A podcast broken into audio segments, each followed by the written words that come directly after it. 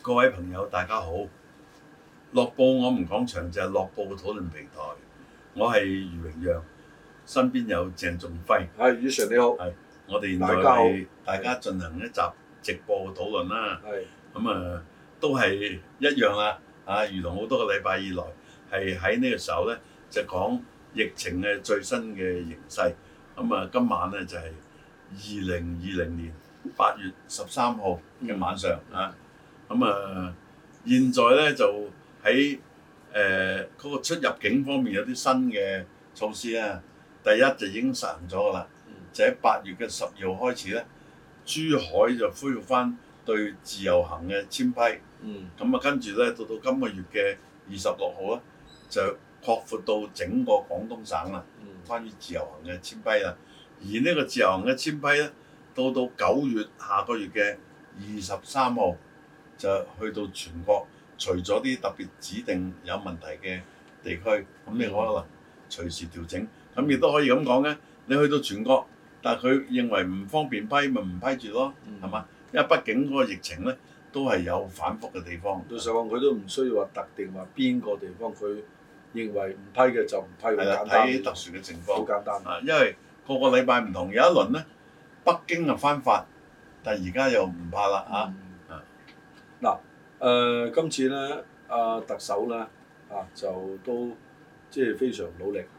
啊，咁咧就疫即係呢個疫情嗰個程度減低咗之後咧，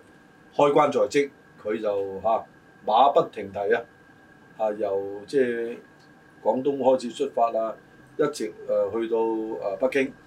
都係即係可能即係同去揾啲部部委係位啊係啦。去傾啊，關於點樣助力澳門嘅發展啊，因為澳門咧，即係講真都嗯呢段時間都即係慘咗好耐嘅。講真，即係尤其是喺嗰個啊博彩同埋旅遊業啊，或者相關嘅行業啊，咁啊要令到澳門喺呢段時間咧有秩序咁樣安全性高嘅情況之下，逐步開翻我哋嘅旅遊，即係嗰個簽注同埋吸引多啲遊客嚟。我諗咧，即係呢個亦係一個好務實嘅做法。啊事實係。咁我哋都睇啊，即係喺澳門咧已經連續有四十七日冇新增確診嘅個案嘅情況底嗯下咧。我認為好穩陣㗎啦嚇。咁啊，當然即係都要有啲嘅應變措施，包括咧，如果係有特殊嘅好嚴重嘅情況，要用到一個字眼叫熔斷啊嘛。嗯，咁呢個要到時果斷去做。誒、我相信咧，即係好多個應變嘅嘅套餐啊，嚇應該講下嗯都準備咗。嗱，因為咧，即係咧誒，我哋上一次因為大家都對於呢個疫症咧比較陌生，唔知道佢嗰個嚴重程度同埋嗰個傳染嘅途徑去到邊個階段，所以咧一刀切，全部係封咗城嘅，其實就。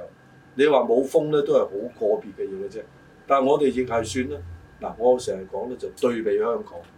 即係我哋好難話對比全世界嘅，但係我哋可以對比香港或者對比對比內地特。首唔同啊嘛。啊，特首唔到都就係啦啦，係咪啊，好多嘢唔同啦，係咪？即係咧誒，其實咧，澳門咧都算穩陣，因為咧，即係真係開通，淨係同珠海嘅關係咁密切啦。其實我哋而家咧，外勞嗰度，其實你話佢係珠海人啦，定澳門外勞咧，喺我嘅自己嘅定義咧，其實佢屬於係珠海嘅居民，好多。喺最近咧用咗啲果斷嘅措施之後咧，我覺得嗰個同城效應出嚟啦。嗯呢個都唔枉阿輝哥同我咧，都同大家講咗好耐就話啊，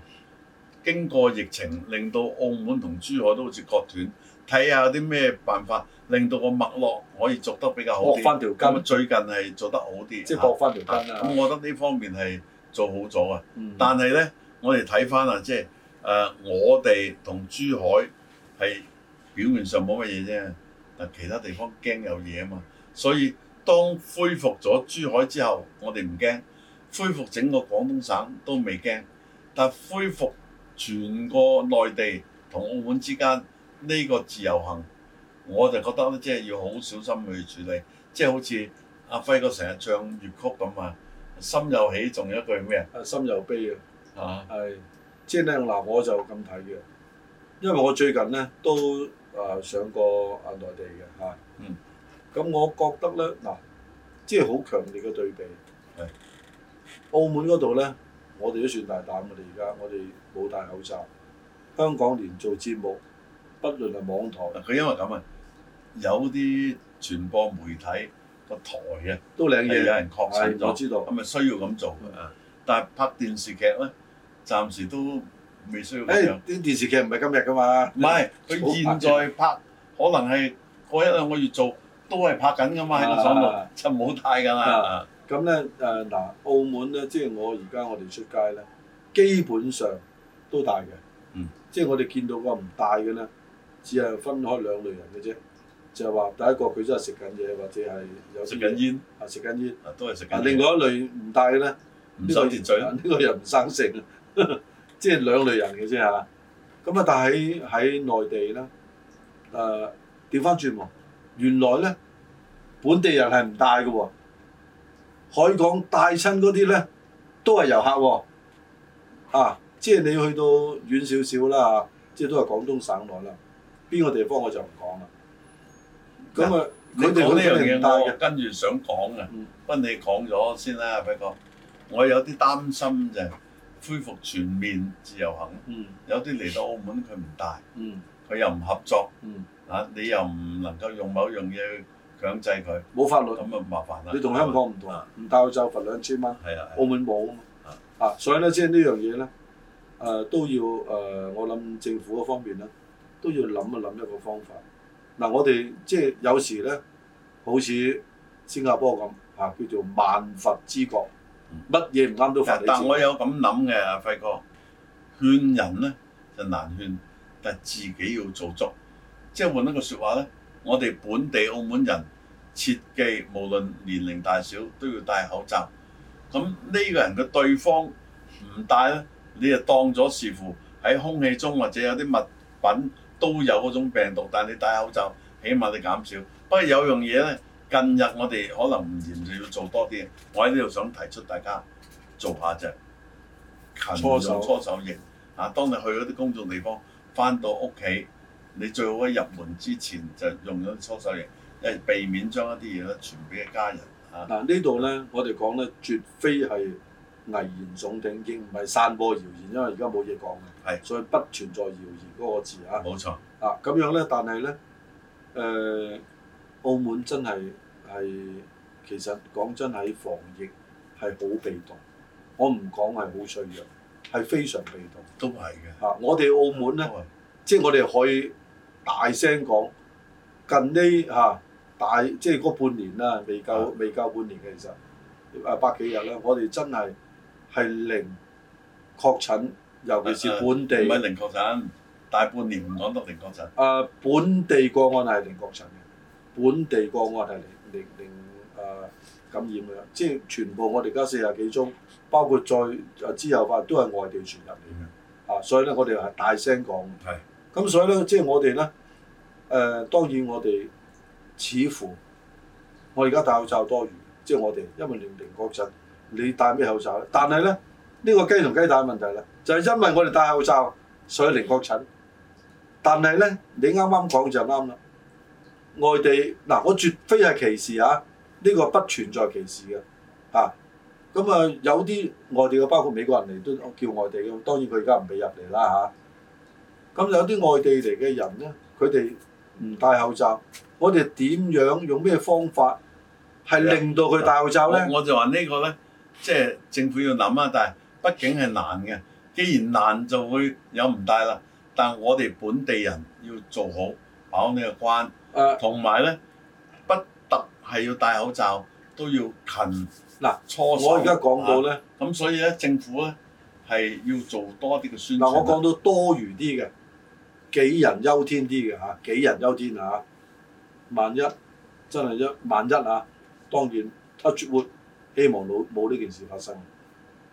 開咗自由行，不論喺廣東省以外嘅也好，廣東省之內嘅也好，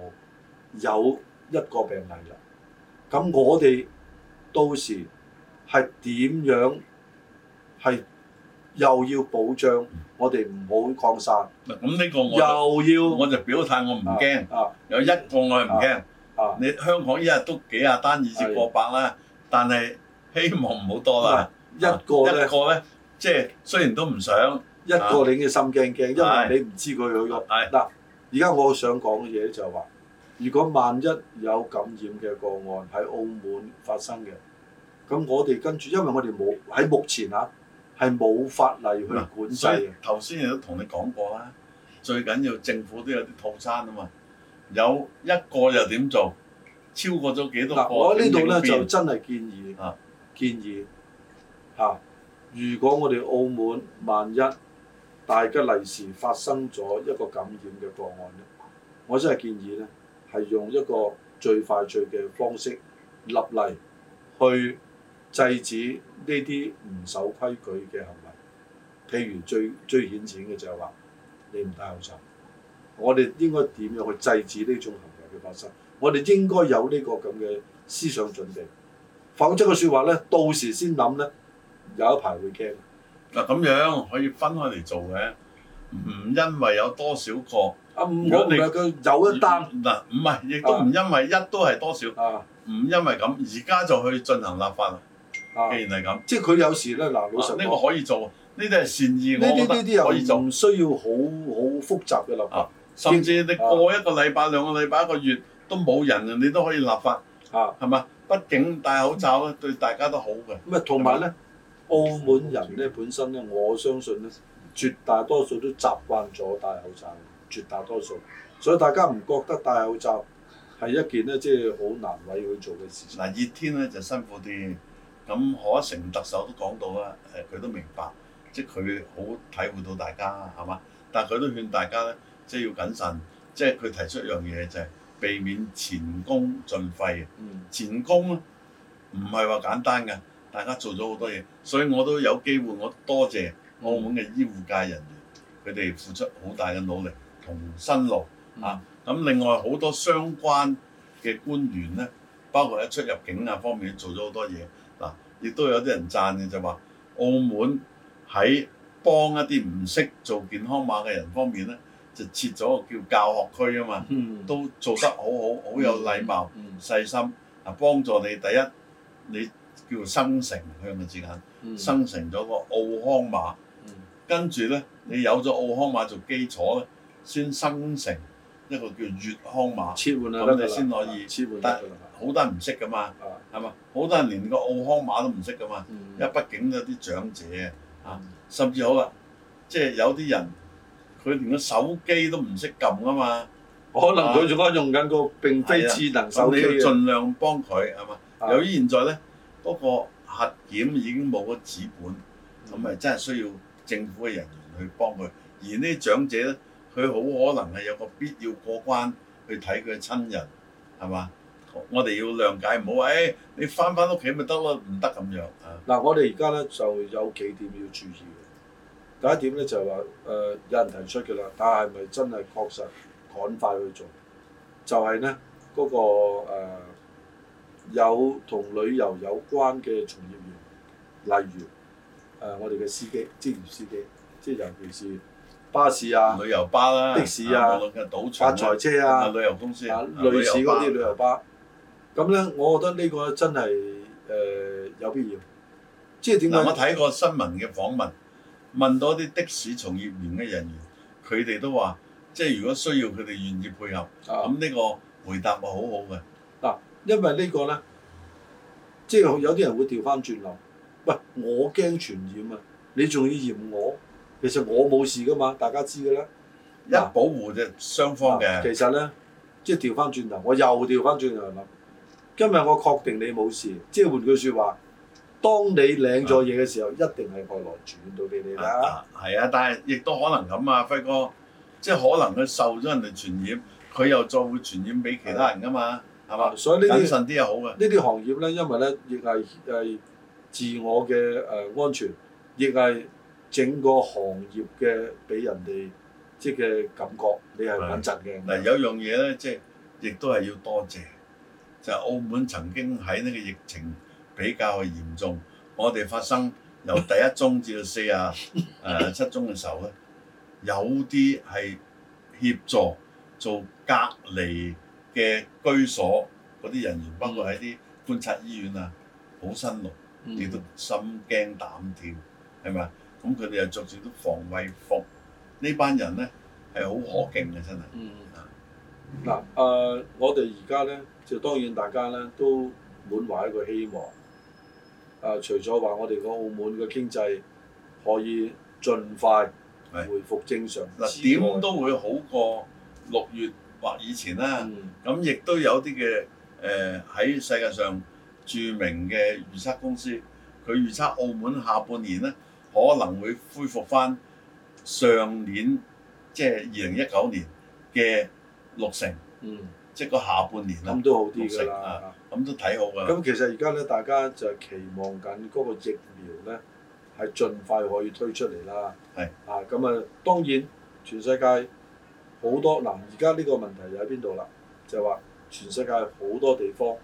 都話差唔多搞掂，俄羅斯咧直情話普京都打埋添啦。啊，係即係嗱，佢講佢呢啦個係嘛，講法咧，即係好有一個勵志啊，啊係嘛？做咗啦，我都打咁係嘛？？嗯啊，咁樣咧，澳門將來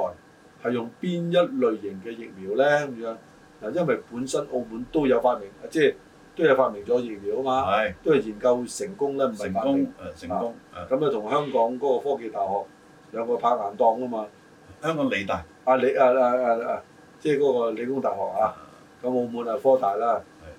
咁樣咧就我哋而家咧都要早少少去考慮，或者去挑選將來澳門用乜嘢疫苗啊？即係咁嗱咁樣自己研發咧係一件事，但係咪規定呢個咧？咁當然最好令到居民有選擇權利，即係唔係強制一種啊？咁亦都可以一個做法，就好似研發嗰位教授都提，希望將來澳門特區政府能夠低價，即係貼近成本呢叫低價嗱，其實或者係免費幫人接種其。實咧而咁家我我就呢度建議埋啊，輝哥。誒、呃如果政府真係能夠免費最好啦，啊嗯但係如果你選擇其他啲就唔免費啦，咁咪得？嗱，而家咧就因為大家又係新鮮事物，我哋唔知邊個疫苗咧係最唔啱知㗎啦，最啱冇我哋冇得選㗎啊啦。啊所以變咗咧呢但個我諗咧如果將來林鄭都打咧就得㗎啦，因為好林鄭佢表面強大，佢實際上係好膽小嘅啫，係嘛？佢打咧就得㗎啦。佢好打得喎，係係即係打得針啫。係啊，即係誒、呃所以咧，我我認為咧，即係呢個咧，我哋而家咧嗰個防疫小組咧，都要有少少即嗱，仲係有一位我睇佢打唔打，嗯嗰、個叫陳少嗯啊，即係香港嘅，啊似係唔嘛？係冇咗個似㗎啦，似哎陳呀少啊。啊即係本來係陳少子，啊佢居然講話：，誒、我唔知道原來咁嘅堂食咧，仲有咁多人喺度翻工嘅喎。有啲啊即係佢真係啊放假咧，佢真係佢冇就子，當全世界喺度放假所以而家佢叫陳少啊，啊冇咗子啊。係，所以咧即係呢個咧，我哋而家咧都係要誒諗、一諗，因為咧呢件事咧其實咧可能會喺兩三個月之內咧，我哋就會要要作出一個選擇㗎啦。咁可行咧，澳門嘅形勢啊，嗯就好多穩定啊嘛嗯，四啊幾日冇新增啦，係嘛？咁澳門嘅官員亦都好似香港方面講啦，即係同香港特首唔同啦。嗯咁香港唔知點解樣都衰嘅喎，嗯啊每樣嘢都衰嘅喎。嗯，阿門你有冇咁講？佢哋樣樣都衰嘅説話咧，你就對香港咧就似乎啦嚇、就睇低佢啦。咁唔係，香港咧舊時就好彩有 ICAC，而啊家香港好彩有中聯辦啊，啊，即係個林鄭衰咧，但係中聯辦唔俾佢衰就得㗎啦，唔會俾佢下台嗯哦即嘅。係而家咧就有，我最記得個口頭禪就係香港好彩有 ICAC 係嘛？係啊，啊咁啊而。家好彩有駱惠寧啦，啊，即係所以咧，而家香港咧呢呢一、個疫情嘅係我哋一個負面嘅借鑑啊，即係我哋有好多嘢咧睇到佢嘅嗱，呢、個唔係落井下石，呢、個係以史為鑑啫啊，即係佢哋咁樣做法。誒、可能咧大家兩個地方事實有啲唔同嘅，香港咧你唔使講唔同啊，淨係嗰個豁免檢測呢樣嘢，啊，點解會做到出嚟嘅？啊，因為個特首唔係一樣，特首唔同啊 嘛，我哋係成嘛日我哋成日都講呢樣嘢㗎啦，啊，咁誒老特首又係想咁啊嘛，因為佢亦都係某個組織嘅頭啊嘛，係嘛？咁啊老特首又紅寶過，啊跟住現任特首，咁兩個冇好似你慣咗嗰啲粵劇喺嗰度嗰 DNA 嗱咁啊攬住啊，我咁啊，個呢個叫哭相思啊，係啊係啊，係都冇眼睇啊！啊。好多謝輝哥。